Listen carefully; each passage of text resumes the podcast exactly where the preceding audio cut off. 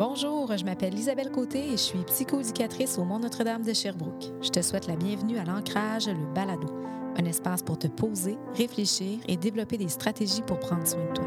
Bon épisode.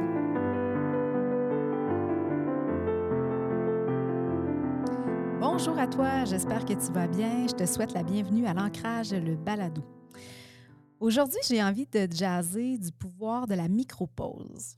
Donc, euh, qu'est-ce que c'est la micropause? En fait, c'est un court instant que tu prends pour te donner le temps, te donner le droit de t'arrêter quelques secondes, quelques minutes peut-être, pour respirer. Pour respirer et te demander comment ça va, comment je me sens en ce moment? C'est rare qu'on se pose cette question à nous-mêmes. Hein? Comment je vais là maintenant? La micropause te ramène dans le moment présent et t'amène à sortir du mode pilote automatique. Le mode pilote automatique, c'est tout ce qu'on fait de manière très machinale sans se rendre vraiment compte de l'action qu'on est en train de poser. Le contraire de vivre en mode pilote automatique pourrait être de vivre en pleine conscience.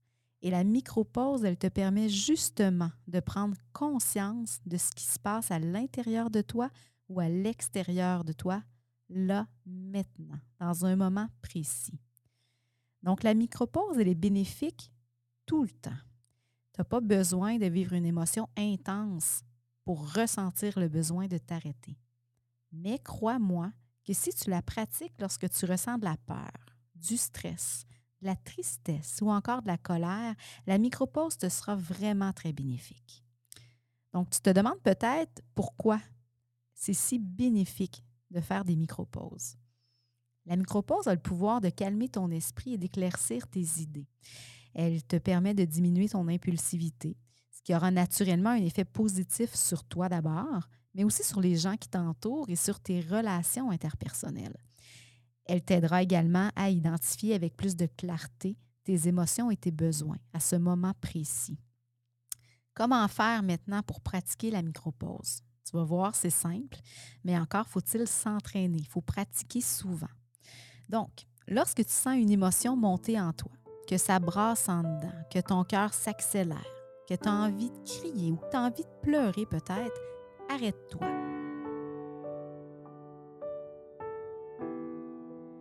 « 30 secondes. Une minute peut-être.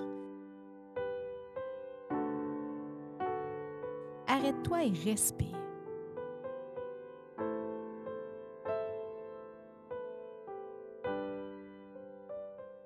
Ici, on ne cherche pas à analyser. Donc, prends simplement un temps d'arrêt pour observer ce qui se passe à l'intérieur de toi. Donc, prendre le temps de faire une micro-pause. Et si tu le souhaites, tu pourrais te demander comment je me sens en ce moment.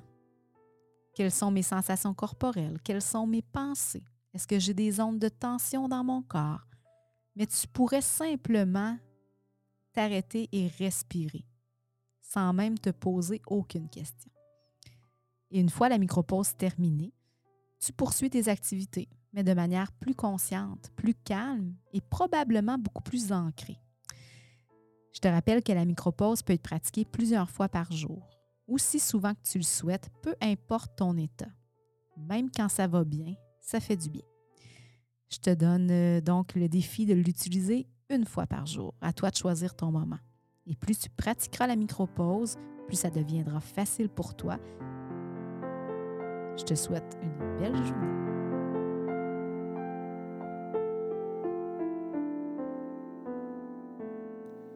À la réalisation et au montage, Gabriel Camiri. Musique originale, Salman Nassiri. Idée originale et création de contenu, moi-même, Isabelle Côté. Merci d'avoir pris un temps précieux pour te mettre au cœur de tes priorités. Je te souhaite une merveilleuse journée. À bientôt.